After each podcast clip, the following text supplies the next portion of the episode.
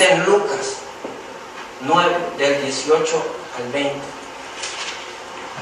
Aconteció que mientras Jesús oraba, aparte, estaba con él los discípulos y les preguntó diciendo, ¿quién dice la gente que soy yo? Ellos respondieron, unos Juan el Bautista, otros Elías, y otros que, que alguno de ellos respondió, uno Juan el Bautista, otros Elías, y el, y el profeta de los antiguos que ha resucitado y le dijo, ¿y vosotros quién decís que soy?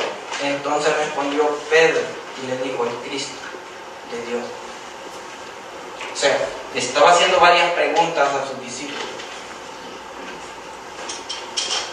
Estando con ellos todo el proceso, no sabía quién era Jesucristo.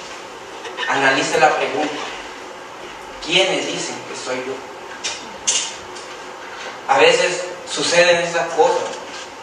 Cuando nosotros estamos en el Señor tenemos que tesorar cada palabra. Porque toda palabra que el Señor dice son palabras proféticas, son palabras que usted tiene que atesorarlas en su corazón. Y Él les está haciendo la pregunta, ¿quiénes dicen que soy? Unos dicen que eres Elías, que eres el mayor de los profetas. Pero vino Pedro y le dijo, tú eres el Hijo del Dios viviente. Imagínense, de todos los que estaban ahí, uno le respondió, fue Pedro. ¿Cómo se sentiría uno?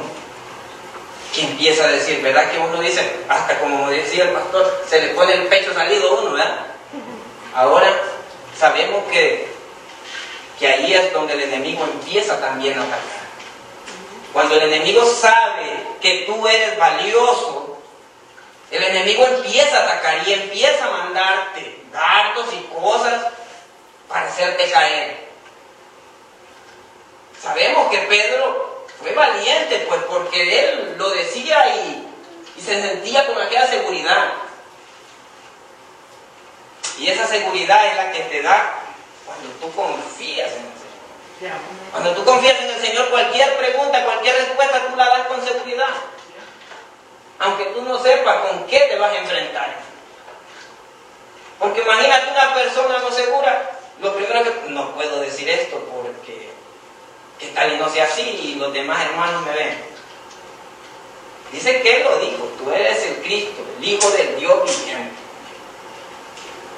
Es algo precioso.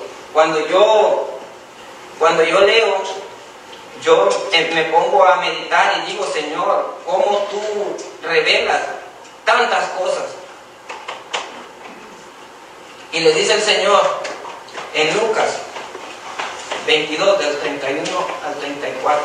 Dijo también el Señor a Simón, Simón, Simón, he aquí Satanás o ha pedido para zarandearlo como al trigo, pero yo he rogado por ti fe no falte.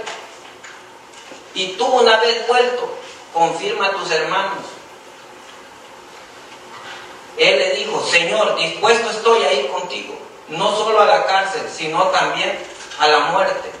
Y él, y él le dijo, Pedro, te digo que el gallo no cantará hoy antes de que tú me niegues tres veces que me conoces. Imagínense cómo es, cómo es. Después de que el hombre dice, ahora dice que Satanás lo está pidiendo para zarandear. Usted sabe, Satanás busca la forma en un momento que tú puedas andar tan tranquilo o tan confiado para quererte hacer caer. Si usted ve qué es lo que significa la palabra zarandear, ¿quiénes aquí han zarandeado de repente maíz, algo? ¿Usted ve cómo lo hacen? Lo tiran para arriba y lo tiran para abajo y anda y anda y al final, ¿qué es lo que sale volando? ¿Mm? La paja, Sale. ¿Sí? Entonces eso es lo que sucede con el ser humano. Después de que el hombre está queriendo hacer y está haciendo las cosas bien, en un orden, viene el enemigo y lo pide. Quiero zarandear, quiero ver, quiero ver cómo está.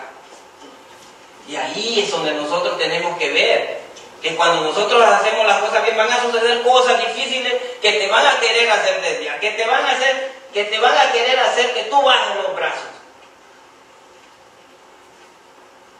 En ese momento, imagínese que de repente, ¿qué pueda pensar usted cuando le, que le diga, siguiendo a Jesús, que te ha pedido y andando con Él? O sea, te da una enseñanza de que aún así andando con Él, tú vas a ser transformado por medio de esa zarandeada. Esa zarandeada es la que te va a limpiar, porque si usted ve cómo queda un maíz, cómo queda, queda limpio. Entonces hay formas de que no vamos a escapar de, situaciones difíciles.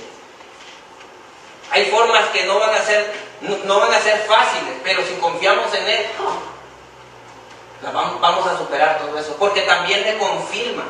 Y una vez vuelto, confirma, porque le está diciendo, una vez vuelto, significa que el hombre pudo haberse alejado, pero sabía que iba a regresar.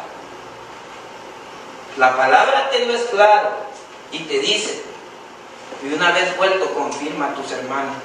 ¿Y qué le dijo él? Señor, dispuesto estoy a ir contigo, no solo a la cárcel, sino también a la muerte. Y el Señor le, dijo, le dice, Pedro, te digo que el gallo no cantará hoy antes de que tú me niegues tres veces que me conoces. Imagínese, hasta para darle una, una promesa al Señor tenemos que sabernos medir nuestra boca. ¿Sabe? Porque el Señor nos advierte las cosas. A Él ya se lo advirtió y le dijo lo que está sucediendo. Asimismo el Señor, por eso es que es preciosa la palabra de Dios, porque por medio de esa palabra usted se alimenta y usted tiene que entender que las mismas situaciones que ese varón estaba pasando podemos pasar cualquiera de nosotros. Y ahí es donde usted se tiene que fortalecer.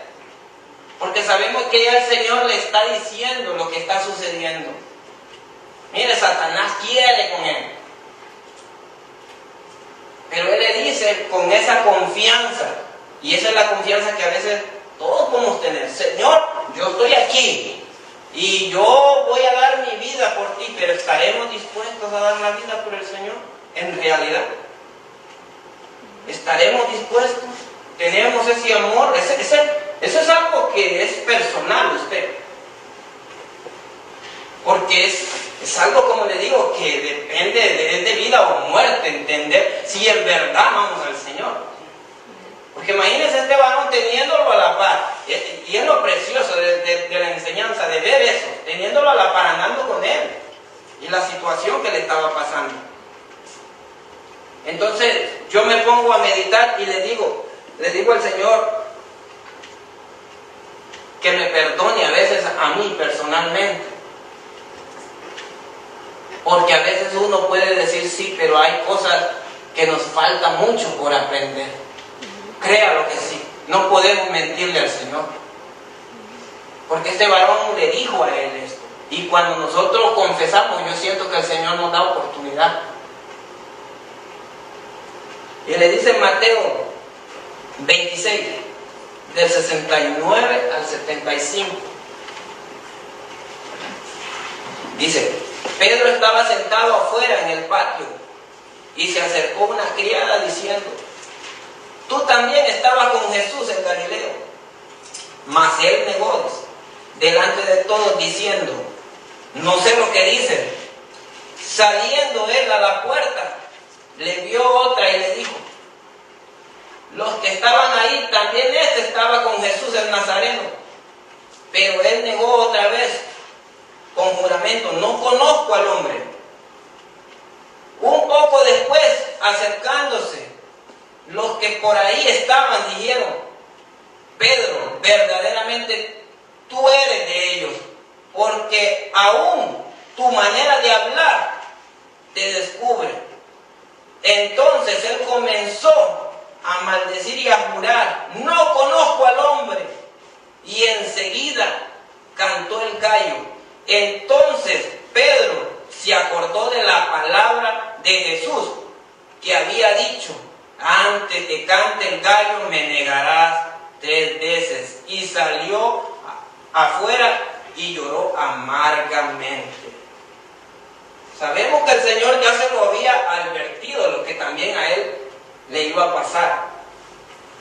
Entonces cuando el Señor te advierte cosas o situaciones de tu vida, tú tienes que estar y cumplir lo que tú le has prometido al Señor. Eso es lo importante, porque sabemos que ¿qué le había dicho él en el verso anterior? Señor, yo daría la vida por ti. Yo daría la vida por ti. Iría a la cárcel y daría la vida por ti. Y mira lo que te está cumpliendo aquí, lo que el Señor le había dicho. Lo que el Señor ya le había dicho. Entonces nosotros cuando hacemos promesas con el Señor, cumplámoslas. Porque tarde o temprano suceden estas cosas. Y si tú no estás preparado, ¿cómo te va a encontrar? ¿Cómo te va a encontrar?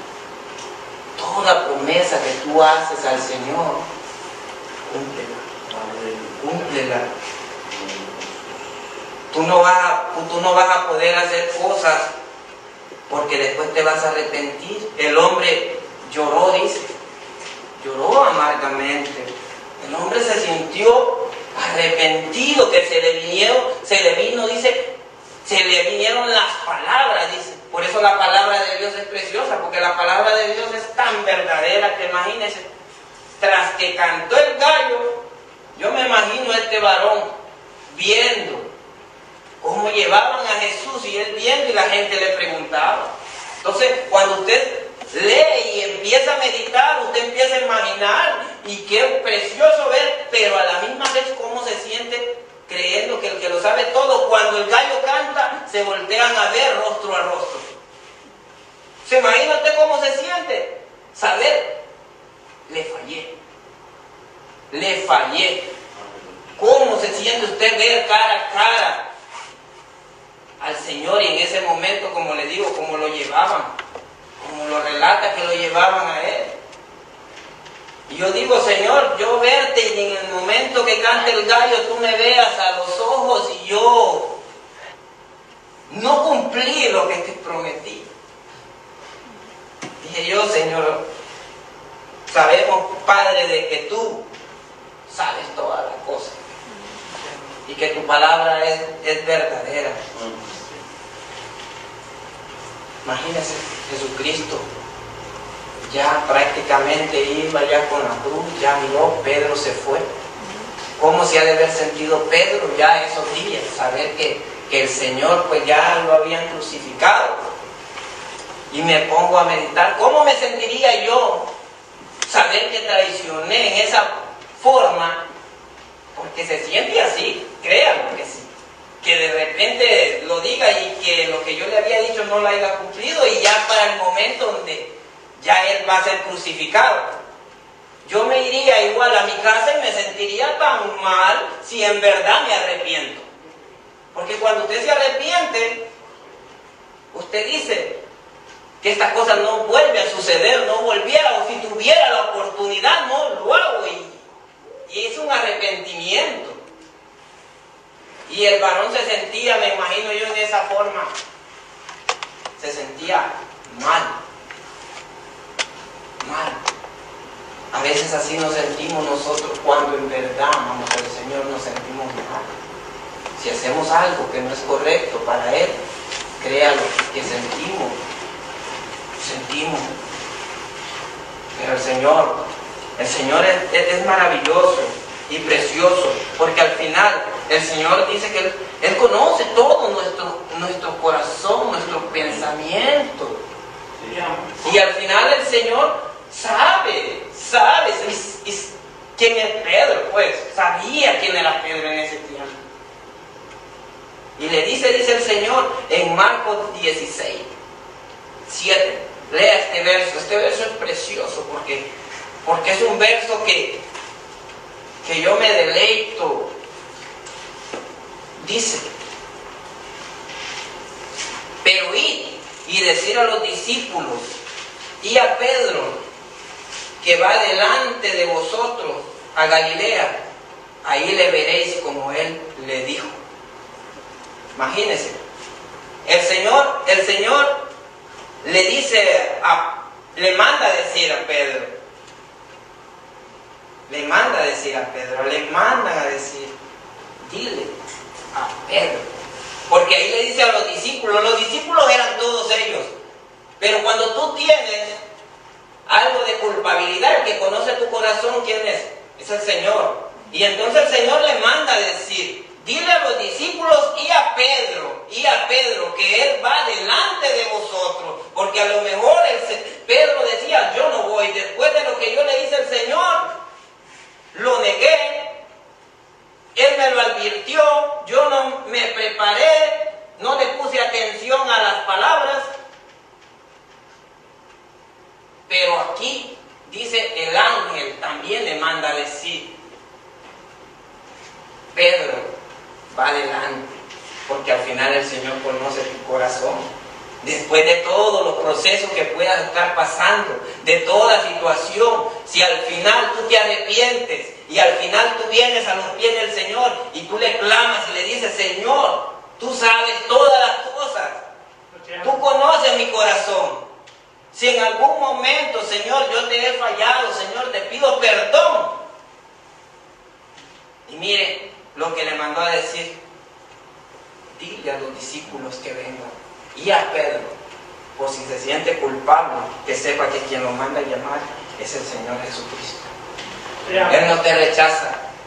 Él te recibe con los brazos abiertos. Solamente tienes que venir con un corazón dispuesto y asimismo el Señor te dice esta noche, si tú has sentido que en alguna vez le has fallado, pídele perdón, porque Él te recibe. Él te recibe. Simplemente tú tienes que tener en cuenta que cuando tú haces las cosas bien, vas a pasar por procesos. Y los procesos son los que van prácticamente, te van limpiando la luz llega, dice, a iluminar el camino y Jesucristo es la luz. Desde el principio, como se lo dije, es la luz. Nosotros andamos, dice, andábamos en tinieblas en ese tiempo y mucha gente. Pero cuando venimos a la luz, tenemos otra visión, pero eso no quiere decir que nosotros no vamos a ser transformados, vamos a tener que renovarnos como Pedro se renovó en ese tiempo. Y le dice en Hechos 1.11, los cuales también dijeron, varones Galileos, ¿por qué estáis mirando al cielo? Este mismo Jesús que ha sido tomado de vosotros al cielo, así vendráis como le habéis visto ir al cielo. Imagínense qué poderosa palabra.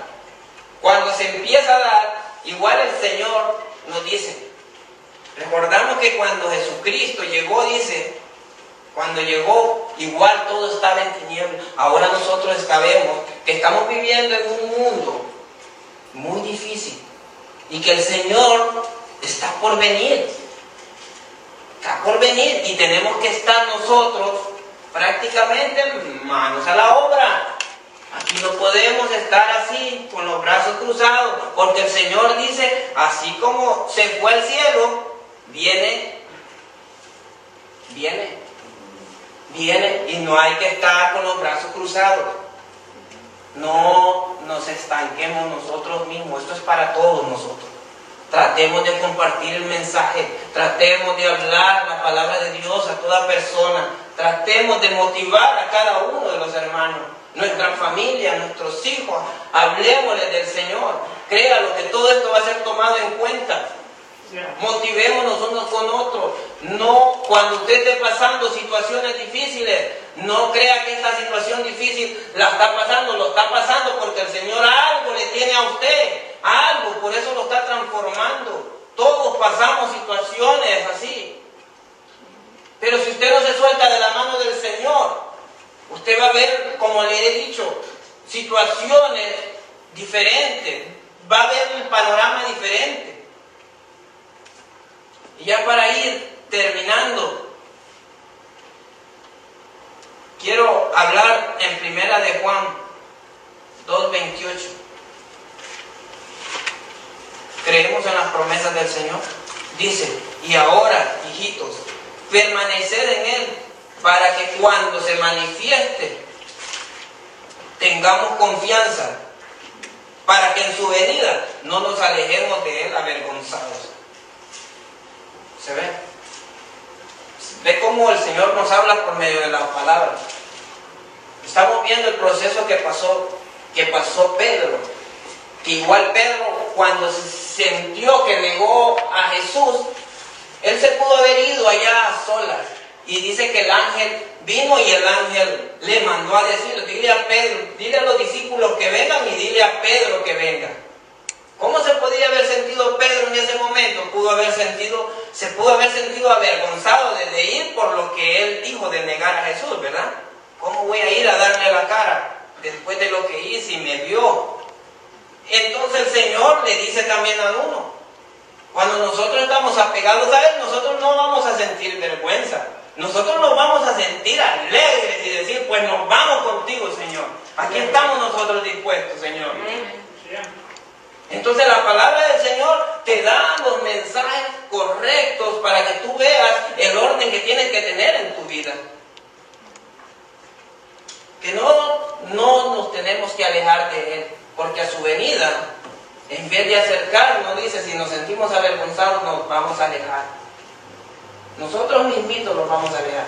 Por eso es que a veces el Señor nos dice, esforcémonos, esforcémonos Tratemos de estar aquí, mire, mire qué precioso se ve. Hoy es viernes y nos vamos renovados. Nos vamos con esa energía para nuestra casa. Nos vamos con ese corazón que decimos, Señor, aquí venimos a tu casa. Y eso es lo que yo les motivo a todos ustedes. Cada que puedan apoyen todo, las reuniones, los domingos, los viernes, esforcémonos porque al final nosotros también vamos a ayudar a otros a que puedan venir. Porque el Señor no tarda, no tarda en su venida. Y tenemos que estar preparados. Si sabemos que es un día de servicio y estamos en nuestra casa cómodos, pues incomode la carne y venga a darle vida al Espíritu. O sea, es algo precioso y es algo real. Porque si en ese momento el Señor viene, ¿cómo lo encontrará? Entonces la palabra te lo está diciendo claro. O sea, que lo está hablando claro en Hechos 1.11. Y el Señor le dice en Juan 2.28 también. Permanecer, dice en Él, para que cuando Él se manifieste no tengamos confianza, para que en su venida no nos alejemos de Él. Entonces, si no estamos en su casa en ese momento y estamos desconcentrados en otra cosa, ¿qué estaremos haciendo? Nos encuentra alejados porque sabemos que este es una hora de servicio, de agradecerle a Él, de escuchar palabra de Él.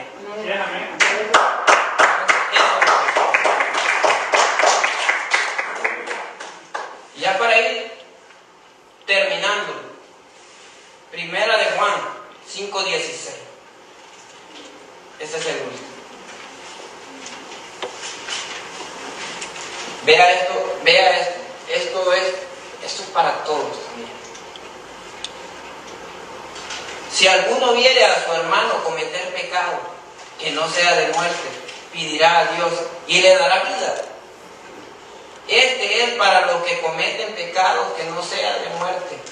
Hay pecado de muerte por el cual yo no digo que. El Señor te dice a ti, me dice a mí, nos dice a todos. Si nosotros vemos que nuestro hermano pueda ser tú, puedo ser yo. En algo estamos fallando, no nos señalemos, oremos, oremos, fortalezcámoslo. Nosotros tenemos que ser un apoyo para los que estamos aquí. No tenemos que ser un látigo. Dice el Señor, oremos, oremos. ¿Por qué razón? Porque si es un pecado que no es de muerte, puede ser una debilidad en usted. Nosotros tenemos que someternos en oración porque el Señor no quiere que sus almas se pierdan.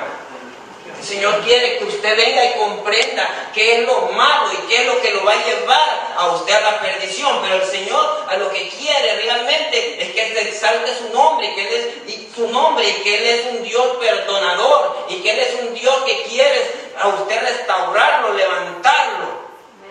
Eso es lo que yo tengo entendido, que el Señor en toda su palabra nunca quiso dañar a su pueblo